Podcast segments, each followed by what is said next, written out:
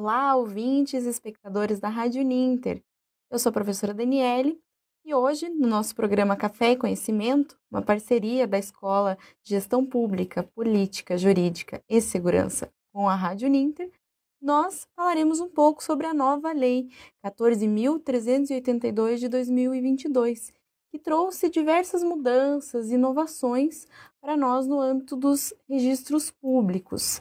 E para falar um pouco sobre isso, nós temos nosso convidado, o professor Lucas Castro, que é nosso professor aqui da disciplina de registro de imóveis do curso de gestão de serviços jurídicos e notariais, é advogado, pós-graduado em é, direito público e especialista em direito imobiliário. Professor Lucas, seja bem-vindo.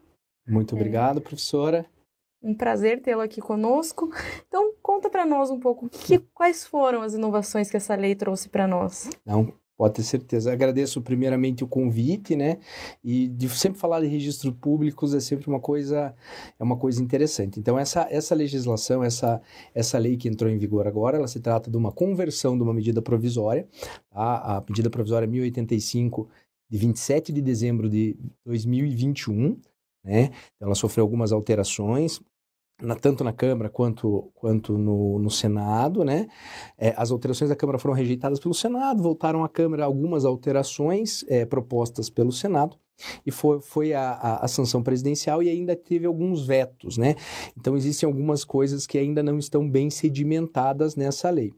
É, o veto vai voltar para o parlamento e o parlamento eventualmente vai analisar esses vetos. Ela entrou em vigor agora dia 27 de junho e ela fez uma... É, uma alteração muito grande, muito profunda é, em todos os registros públicos. Primeiro que o objetivo dela era criar o Serviço Eletrônico de Registros Públicos. O que é isso? Né? A gente já tem, por exemplo, no registro de imóveis, o Operador Nacional do Registro.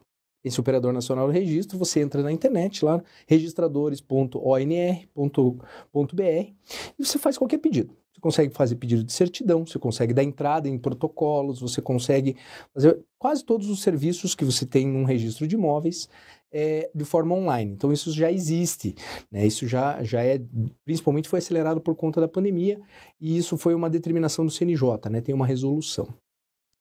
É, e, e o que, que acontece? Ao criar esse sistema eletrônico de registros públicos, a ideia do, da lei é desburocratizar e trazer uma central de registros. Então, tanto, por exemplo, o registro civil, que já também tem conta com uma central, que chama registrocivil.org.br, que você consegue pedir certidão de casamento, certidão de nascimento, óbito, fazer qualquer tipo de documento, você já consegue pedir nessa central eletrônica. A ideia é integrar todas essas centrais, né? Professor, isso é uma obrigatoriedade para todos os cartórios? Obrigatoriedade. Tem que implantar esse sistema. Exatamente. A lei ela traça inclusive um prazo para para que todos esses sistemas sejam, sejam integrados, é 31 de janeiro de 2023, uhum. né? E quem vai organizar isso é, é, o Conselho Nacional de Justiça, né? Que vai ter uma tarefa árdua aí, é, que o corregedor nacional é o ministro, é, atualmente acho que é o ministro Luiz Salomão, e ele de fato vai ter que né, com auxílio aí dos cartórios, das centrais, é, fazer essa integração geral. Isso per permitiria, por exemplo, a lei até faculta que, por exemplo, você aqui em Curitiba possa pedir uma certidão do imóvel em Tocantins, ela vai ser emitida em Curitiba, mas ela vai ser um reflexo do que está lá, sem precisar entrar em contato lá com o pessoal do registro de imóveis que eventualmente você queira em outra unidade da federação. Então, é, e ainda mais essa lei ela inovou porque ela trouxe uma obrigatoriedade das certidões serem emitidas de forma eletrônica. O que é uma certidão emitida de forma eletrônica? É uma certidão que ela conta com uma assinatura digital e que, ainda que impressa, você no papel, na, na, versão física, você consiga verificar os caracteres dela de, ver, de veracidade, verificar quem que assinou, se está correta, se não é. A ideia é evitar fraude também, uhum. que a gente sabe que tem muito, infelizmente, né? Então, esse sistema é quase, como ele vai ter um código hash, esse código hash você colocando o celular ali, ele vai espelhar lá na central nacional e você vai verificar que a situação, a certidão é, é verídica, né? Não tem nenhuma falha. Na verdade, falha. é bem mais seguro e mais célere, né? Muito mais, porque eu, vamos, vamos imaginar, né? Antigamente, estamos falando aí de um ano atrás, era uma assinatura. a assinatura pode ser muito mais fácil burlada, né? Muito mais facilmente. Ao contrário desses códigos eletrônicos, né? Então, o selo eletrônico também é uma, é uma realidade para evitar esse tipo de situação. Uhum. É, muita gente está se perguntando também com essa lei a questão de alteração de nome. Então, além das, das, das questões de registro de imóveis, essa lei ela alterou a questão de alteração de prenome, ou seja, o nome nosso, né? E o sobrenome. Então, a, até o sobrenome é possível mudar. Anteriormente, antes da lei, é, a gente tinha que, tinha que entrar com procedimento judicial, né? E motivar. Não era qualquer tipo de pedido que o juiz aceitava, né?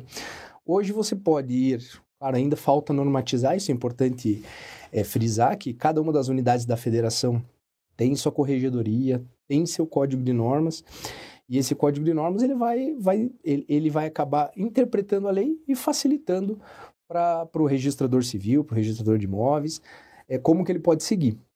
É, ainda não tem ainda essa normatização, porque a lei é muito recente. Mas a lei ela faculta, por exemplo, você entrar com um pedido diretamente para o registrador civil e falar. Que eu não gosto do meu nome. Não gosto do meu nome.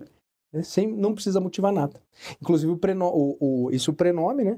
E o sobrenome também, em algumas situações, ele é possível fazer as alterações. Então, essa é uma, uma inovação bem interessante que eu acho que muita gente vai utilizar. Ah, com certeza. É uma questão do dia a dia, né? Isso não só para os alunos, mas para todos, até quem não tinha ainda conhecimento da lei, acho que é bem interessante essa questão do nome mesmo. É. Outra alteração que eu achei que, que vale a pena a gente destacar aqui é a questão de prazos, por exemplo, no registro de imóveis. Né? Então, antes de você fazer uma escritura de compra e venda, comprei um terreno, vou registrá-la. Né? O registro de imóveis tinha 15 dias para avaliar, mais 15, se tivesse tudo ok, mais 15 para registrar. Então, só lá nos 30 dias, um prazo grande, né, hoje em dia, uhum. é, você tem para registrar. Hoje, a lei ela fez uma alteração que, caso esteja tudo correto, tem que sair em 10 dias úteis. E houve alteração da contagem de prazo. Antes eram dias corridos. Hoje é em dias úteis e a contagem dos prazos é como se fosse no processo civil, né? excluindo o dia do início, incluindo o dia final. Então, uhum. hoje você traz uma, e tantas outras, né? Isso eu estou citando só uma escritura simples, né? Sem nenhuma cláusula. Né? É, mas existem outros, outros documentos, por exemplo, certidão. Certidão, se você entrar na central e pedir, tem quatro horas úteis para emitir uma certidão, certidão atualizada do imóvel. É, então, uma coisa que é, visa facilitar, desburocratizar, no meu ponto de vista, né? E, e agilizar negócios. O registrador, ele de fato, o registrador imobiliário, muitos, muitos negócios são feitos com base em imóveis, né? Hipoteca, alienação fiduciária, empréstimos para fins de, enfim, empresa, investimento. Então, as pessoas, o registrador imóvel, ele é um agente dentro da economia. E ele tem que se entender como tal né? Uhum. E a partir do momento que ele não se entende como tal, complica. Então, a ideia da lei foi exatamente essa, empurrar, trazer, na verdade, o sistema de 1975 é, para a realidade de 2022. Uhum. Para quem está nos assistindo, é, estamos abertos aqui, o professor a responder dúvidas, enfim, sobre a lei. Eu também estou acompanhando aqui o, o chat do YouTube, então se quiserem encaminhar suas dúvidas, fiquem à vontade. É, professor, uma dúvida minha. O que, que essa lei mudou em relação a, a casamento? Sei que teve algumas mudanças ali. Não, na verdade, até casamento, não, não o que, que a doutora, a professora viu de, de específico, assim, ali no casamento eu não, não cheguei a não verificar. Chegou a ver. Não. É, na verdade, eu é, estava conversando com uma colega especialista em direito de família, ela uhum. falou, ah, teve algumas mudanças ali na questão do registro e tal. É, há, há algumas questões ali que atinem daí ao registro civil, né, que daí uhum. Teve alguns prazos que foram alterados, né, principalmente... Mas é mais questão procedimental, é, né? interna mesmo do cartório. Mas, de qualquer uhum. forma, eu acho que teve alguns prazos específicos de proclamas, por exemplo, né, que antes de casar você tem que eh, editar, é, publicar um edital, né, para uhum. dar ciência a interessados, né? Antigamente se fazia muito isso, né? A lei a, a determina que até hoje se faça, né? Então, alguns prazos aí de procedimento interno mais do cartório mudou. Talvez uhum. agilize um pouco mais, porque antes você demorava lá 30, 40, 50 dias para casar, porque daí tem a proclama, tem que passar os prazos das proclamas, tem o procedimento interno do cartório, agendamento, enfim. Então, eu acredito que esses prazos venham a ser reduzidos, até com essa facilitação da burocracia interna do cartório. Então, na verdade, acho que a lei como um todo, ela quer acelerar os, os procedimentos, né? A, essa é a ideia. A ideia é exatamente essa, porque uhum. a, com a criação dessa central eletrônica, que vai unificar todos os cartórios, então você teria... Antes você tinha o quê? Registro de imóveis, uma central. Registro é, de registro civil, uma central. Títulos e documentos, uma central. Protestos, uma central. A ideia era unificar. Então, para além do impacto é, na atividade do registro de imóveis, no registro civil, né? A gente teve impacto em títulos e documentos. É, a gente teve impacto em é, pessoas jurídicas e direito natural, né? É, pessoa, desculpa, pessoas jurídicas, né? É, registro civil de pessoas jurídicas, que são as, é, onde se registram as associações, uhum. é, enfim, é, outras atividades sem fim e lucrativo. é uma questão também bem burocrática. Exatamente. Mas a ideia mesmo é, assim, é, é agilizar procedimento, né? E trazer mesmo essa ideia para ficar dessa, dessa questão de, de tecnologia. Por quê? Porque antes era normatizado pelo CNJ. Então você não tinha, em que pese tinha uma lei era a, lei de, registro de é, registro de imóveis eletrônico, é, mas ela carecia um pouco de fundamentação. Já estavam se já já estavam já existiam alguns registros que estavam fazendo, né? Mas é, e, e, dependia tudo da autorização do CNJ. Ainda ainda depende, mas a lei me parece que ela estruturou é, de forma melhor a integração. Então, por exemplo, o, o, um registrador civil vai poder pedir, já, hoje já pode, né? Mas assim, vamos dar um exemplo, né? Pedir uma certidão. Eu aqui em Curitiba peço uma certidão lá de São Paulo. Daqui de Curitiba sai normatizado. Isso já existe, mas está na verdade, é a integração dos sistemas que é a novidade aí e a agilidade disso. É, eu tem uma outra coisa que eu gostaria que eu acho que é interessante citar, claro. que também é a lógica da desburocratização, né? Então a gente vem desde 2007, mais ou menos, delegando cada vez mais serviço para o registro de imóveis. Então, o registro de imóveis, para o tabelião, notário, né? Então, por exemplo, 2007 teve uma lei que autorizou fazer inventário e separação em cartório, né? É, veio, veio, veio a lei agora, o Código de Processo Civil falou, não, uso capião é possível fazer no registro de imóveis. Então, uso capião, aquisição da propriedade é possível fazer no registro de imóveis. Então, sai do judiciário, se não tiver, obviamente, né... Nossa, isso foi ótimo. Não, facilita, facilita. Que pese alguns registros sejam um pouco mais difíceis de lidar, mas ainda assim, a, a regra é que tem facilitado. Facilita o acesso, facilita, é, é, agiliza os trâmites, né? Um processo, no, às vezes, no, no judiciário de uso capião, eu já tive algum caso de 12 anos, 12, 13 anos. é, né? eu tive uma experiência, eu trabalhei na vara civil é, de Pinhais Entendi. e eu tive uma experiência com processos de uso capião muito mais antigos, uhum. tipo 30, 40 é. anos. porque não resolve, né? Tá até achar todos os confrontantes, encontrar, enfim, é.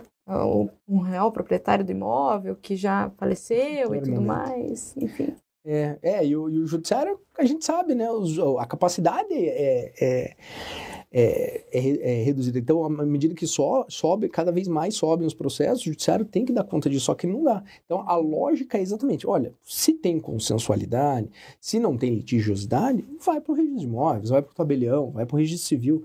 Por exemplo, ah, eu preciso mudar de nome. Por que, que eu tenho que, eventualmente, me sinto constrangido com o nome? Por que, que eu preciso entrar com uma ação judicial? Né, ouvir o Ministério Público, né, não há necessidade disso, né? A gente pode ir até o registro civil, então me parece que é muito mais fácil. É, dentro dessa esteira, essa lei ela permitiu que adjudicações compulsórias fossem feitas em cartório. O que isso significa, né? Pessoal que já não é tanto da área do direito, nosso público em geral, mas assim, de qualquer forma. É, então, eu fiz um contrato de promessa de compra e venda do imóvel, né? Quitei. Por algum motivo, o vendedor sumiu, não tem mais não tenho mais contato, não sei quem ou morreu, não sei quem são os herdeiros. Então, a, a lei, essa lei, a 14382 de 22, ela permitiu que você faça uma adjudicação compulsória, ou seja, eu vou me tornar proprietário junto ao registro de imóveis. Então, eu apresento o contrato, apresento a prova de quitação, faço um requerimento por advogado, tem uns trâmitezinhos ali que a própria lei esmiuça, mas e aí vão ser notificados as pessoas, os vendedores, herdeiros, enfim, e aí eu, eu já, eu, ao final, vem lá uma decisão do registrador onde eu viro o proprietário do imóvel. Então, também é uma outra ação, uma outra questão que, na ausência de litigiosidade, é possível fazer é, junto ao registro de imóveis. Nós temos aqui uma dúvida, professor, Não. aqui no chat do Diego. É... Olá, Diego. Ele pergunta: a lei facilita a busca e penhora de imóveis? Como ficam as situações de indisponibilidade de bens? Então, na verdade, vai facilitar a questão. A busca e apreensão de imóveis é uma questão bem interessante, porque a lei, é, pouca gente sabe, mas no, no, registro de imóveis você permite que você é, registre alguns penhores. Penhor. É um contrato de penhor. É uma garantia móvel, não é o imóvel, é uma garantia móvel. Uhum. Então lá, é, X cabeças de gado. Vai, eh, tem lá um contrato, uma alienação fiduciária, onde se registra no registro de imóveis, olha, aquelas 30 cabeças de gado estão lá dadas em garantia por esse contrato, um contrato de penhor. E o que, que a lei ela trouxe de inovação nesse sentido? É, ela fala que o penhor, onde aquele bem imóvel está, por exemplo, um animal, gado, res, né, cabeça de gado, ela está é, no município de Guarapuava, localizada no terceiro registro de imóveis de Guarapuava, vamos imaginar, né? É, esse contrato penhor ele vai ter que ser registrado, ele é registrado nesse registro de imóveis aqui. Então ele vai entrar no livro específico lá do registro de imóveis e vai dar publicidade. Então, por exemplo, eu quero saber, estou fazendo um negócio, comprando cabeças de gado lá do fulano, quero, entro no registro de imóveis e vou verificar se esse, se esse contrato, se, se tem algum contrato de alienação fiduciária, enfim, é, penhor específico, desse, desses, desses bens. Não tem, eu vou lá e dou, então dá mais segurança também uhum. para o adquirente. Com relação à indisponibilidade, vai facilitar porque o que, que acontece? A ideia do sistema é compartilhar as informações. Hoje, é, a indisponibilidade de bens, quando você vai fazer uma escritura ou vai fazer um registro de imóveis, é, um, uma compra, uma alienação, qualquer tipo de, de, de transação no registro, os dois, tanto o tabelião quanto o registrador imobiliário, ele é obrigado a fazer a consulta ao CNIB, Central Nacional de Disponibilidade de Bens. E, essa, e, a, e a central, não, entrar lá, né, o, o, Lucas não tem nenhuma disponibilidade. Beleza, ok, eu posso registrar. Ou, ah, o Lucas tem disponibilidade, não posso registrar. Está travado. Esse bem está travado ou o Lucas está travado. O que, que acontece? Hoje é só o notário registrador que tem. A ideia é, é dar ciência por meio do SERP, né, para outros registradores. Por exemplo, registro civil. Então, é, eu posso consultar um, um, registrador imobiliário, pode consultar um registro civil para ver se a pessoa faleceu. O registrador civil pode consultar se tem uma indisponibilidade. Então, claro, outros órgãos da administração pública, né? É. Mas a ideia é integrar esse grande cadastro que é. Então, você tem um cadastro grande, você tem informações ali e às vezes acaba não utilizando. Na verdade, até para o judiciário facilita, né? Porque Imagino que os juízes também vão ter acesso, enfim. Com certeza. É, algumas coisas que me chamaram a atenção, e alguns comentários, pelo que eu pude perceber, né, alguns, alguns artigos é que parece que até Receita Federal vai ter.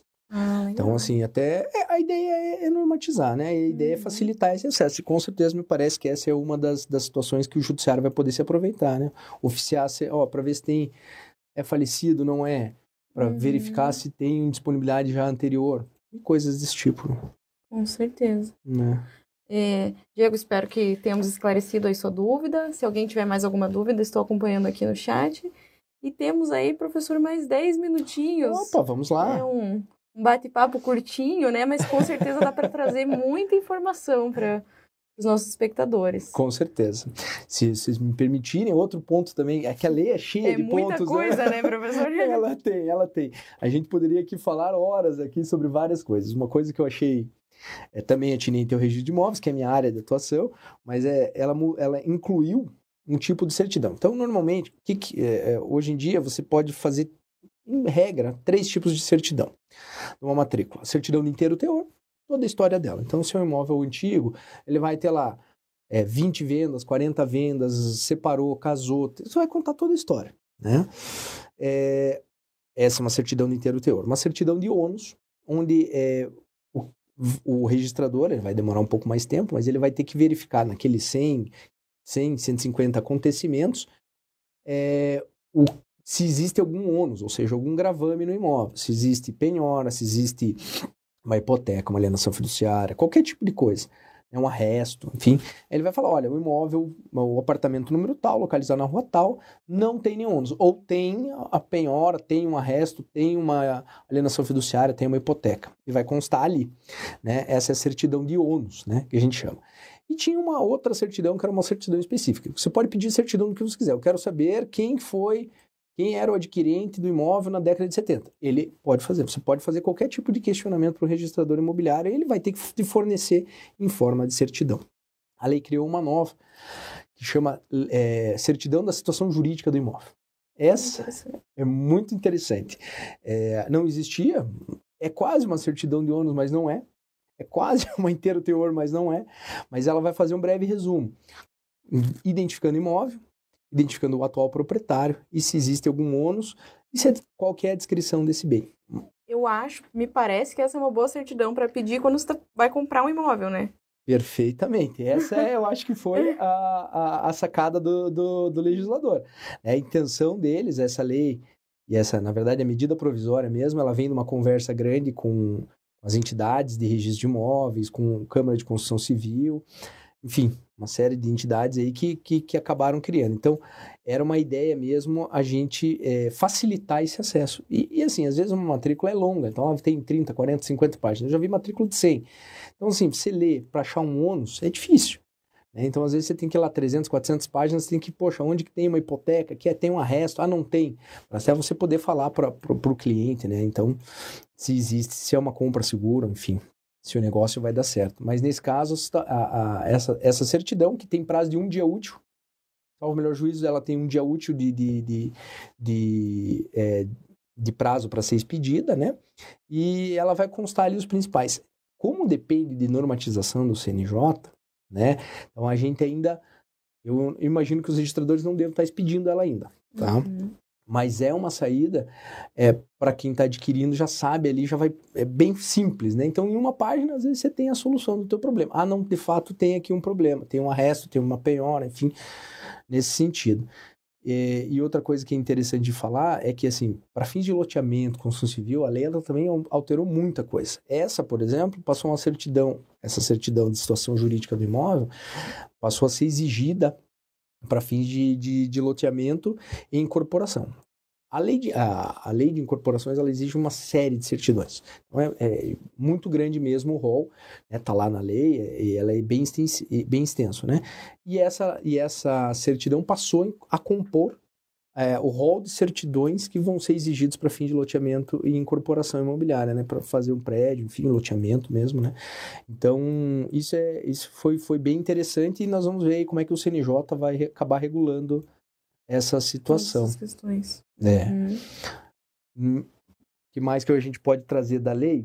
Essa questão de loteamento, é, questão de revalidação de loteamento, é, acho que até certidão de INSS, a gente tinha uma situação ali que a lei ela faculta, é, mas assim, em, em, em síntese, é, é, os, os prazos que foram, foram reduzidos, muito reduzidos, né?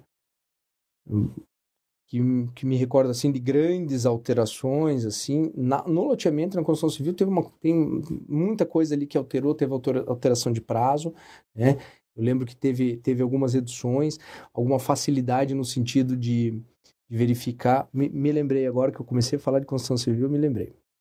Quando, é, antigamente, antes da, de, de, dessa lei, é, para você fazer, como que você fazia? Eu tenho um terreno, né, vem um construtor, um incorporador e fala, Lucas, eu vou, eu vou, eu vou construir, eu vou construir no teu terreno, mas ao invés de eu te pagar o valor em dinheiro, eu vou te dar uma unidade que eu vou construir aqui.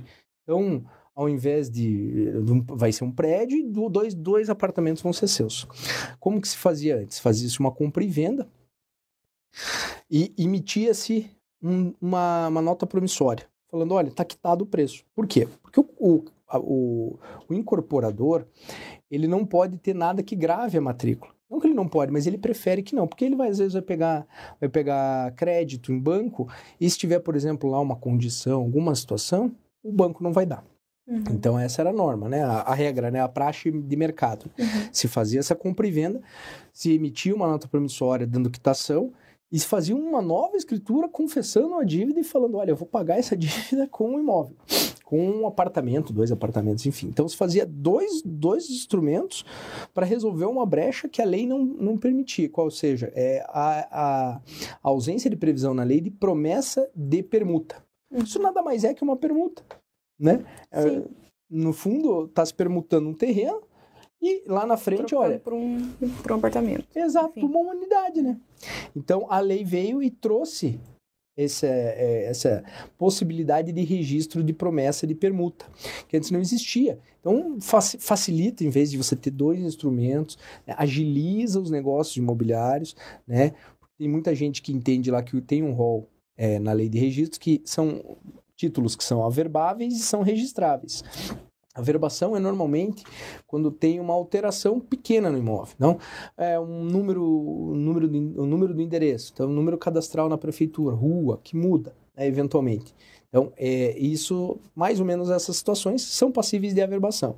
Agora, por exemplo, grandes questões como transferência de propriedade, é, modificação de alguma situação específica, aí é feita por registro.